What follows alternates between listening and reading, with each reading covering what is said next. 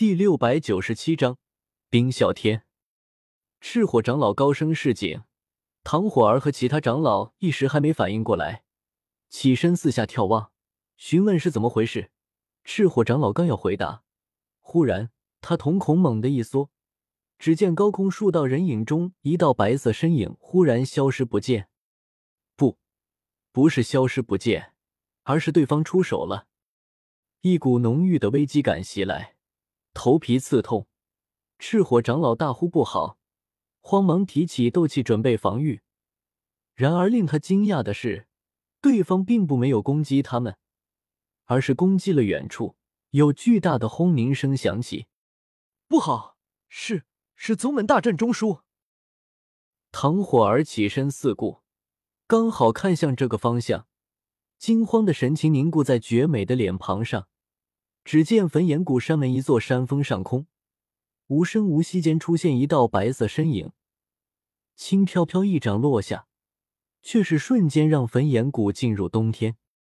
漫天鹅毛大雪乱飞，一道白色巨大冰柱重重砸在山峰上，还不等焚炎谷长老反应过来，这座山峰就被冰柱撞得开裂，山峰上的宫殿楼阁瞬间倒塌，大块泥土岩石坍塌下来。怎么回事？火山爆发了吗？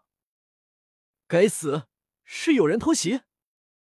快离开这里，山要倒了，我们都要被活埋在这里了！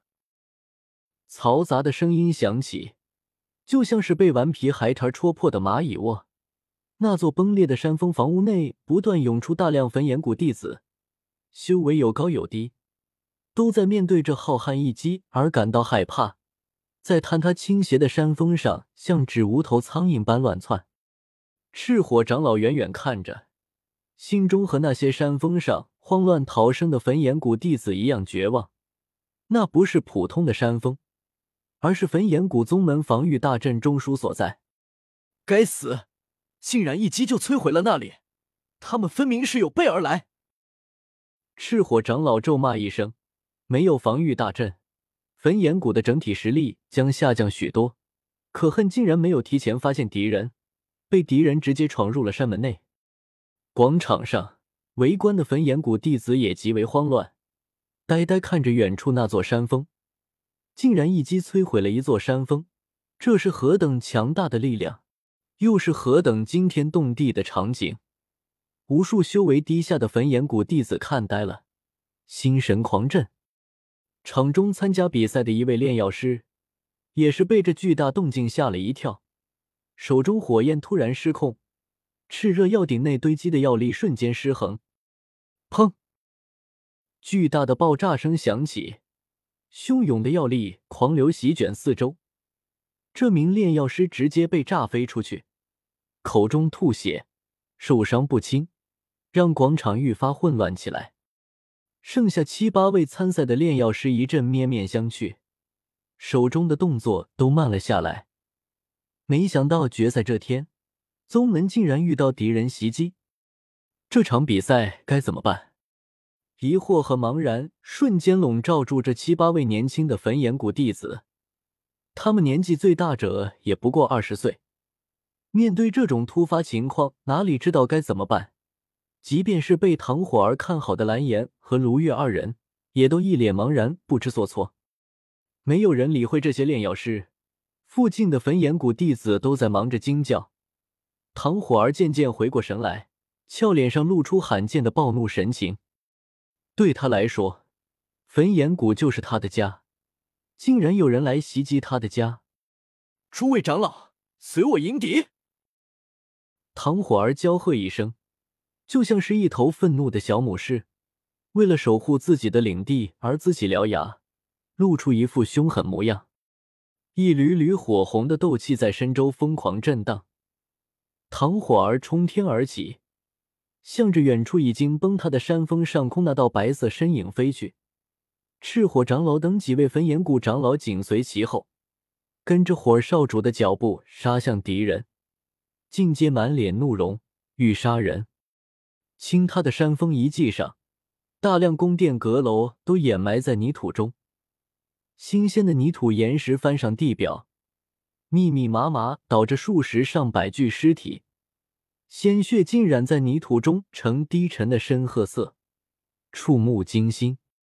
白色身影立于废墟上空，双手背在身后，看上去不过二十出头的年轻脸庞上满是漠然，对从四面八方围来的数十位焚炎谷长老视若无睹，静静站在原地。不好，此人应该是冰河谷当代谷主冰尊者。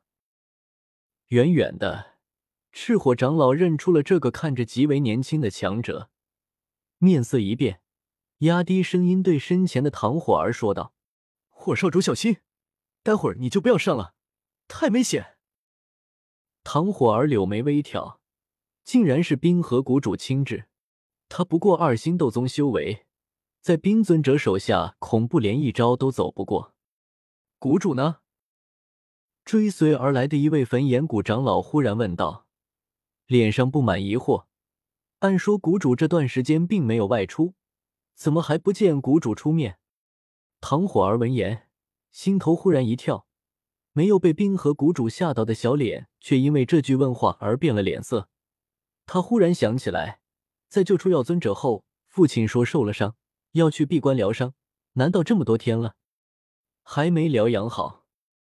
一股浓郁的担忧和焦虑从心底涌上。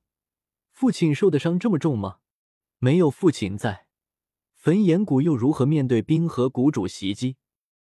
唐火儿不安的向焚炎谷后山看去，然后就看到一道熟悉的瘦小身影突兀出现在视野中，一身粗布麻衣，正在半空中一步一步朝这边走来，似慢时快，几步恍惚后就出现在冰尊者身前。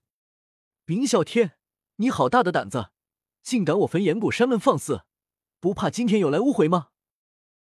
低沉的声音回荡在焚炎谷内，无数惊慌失措的焚炎谷弟子瞬间镇定下来，惊喜的看着那道看着瘦小，却以一人之力镇住整个场面的强大身影，崇拜敬仰的情绪从心底深处涌出，化作无数道炽热的目光投向唐振。